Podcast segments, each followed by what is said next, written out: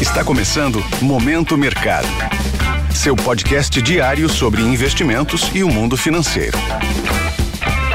Muito bom dia para você ligado no Momento Mercado. Eu sou Wendel Souza e bora para mais um episódio desse podcast que te informa e te atualiza sobre o mercado financeiro. Hoje vou falar sobre o fechamento de ontem, dia 14 de setembro, e a abertura de hoje, dia 15.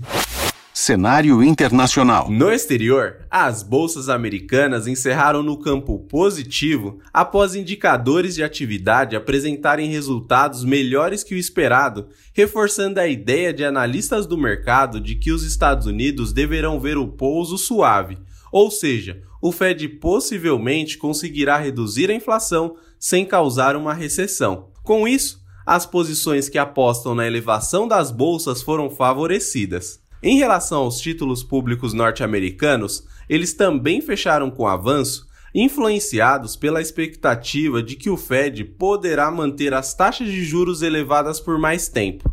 Diante desse cenário, as posições que apostam na elevação das taxas tiveram ganhos. No câmbio, o índice DXY, que mede a variação do dólar frente a uma cesta de moedas fortes, subiu em meio à desvalorização do euro que caiu após o Banco Central Europeu elevar os juros em 25 pontos base e os agentes considerarem que essa foi a última alta desse ciclo de aperto monetário.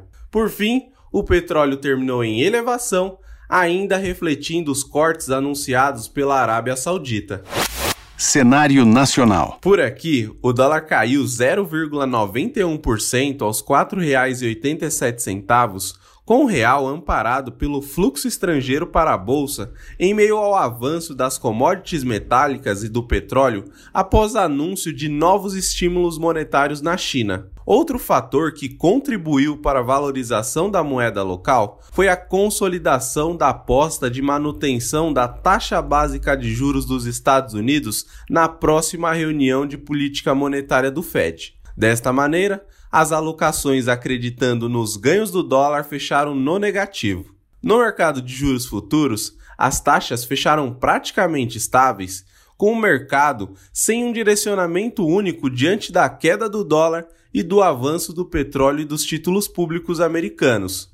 Com isso, as apostas nos juros futuros ficaram no 0 a 0. Em relação à bolsa, o Ibovespa encerrou em alta, próximo dos 120 mil pontos, impulsionado pelo maior apetite ao risco no exterior e fortes ganhos de ações ligadas a commodities como Vale e Petrobras, em meio ao noticiário econômico chinês mais favorável.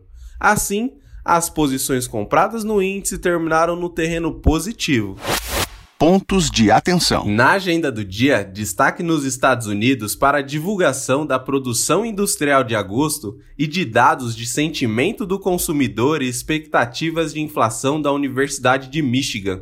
No Brasil, teremos a divulgação de dados do varejo de julho. Sobre os mercados, agora pela manhã, as bolsas asiáticas fecharam sem direção única após corte de juros e anúncio de indicadores na China. Na Europa, os índices abriram em alta, dando sequência aos ganhos do dia anterior após o Banco Central Europeu sinalizar pausa no aperto monetário. Por fim, os futuros em Nova York e os futuros de Ibovespa estão subindo, impulsionados pelo noticiário chinês e com os investidores aguardando dados econômicos que sairão ao longo do dia. Desta forma, termina o Momento Mercado de hoje. Agradeça a sua audiência, um excelente dia bons negócios e ótimo final de semana. Valeu!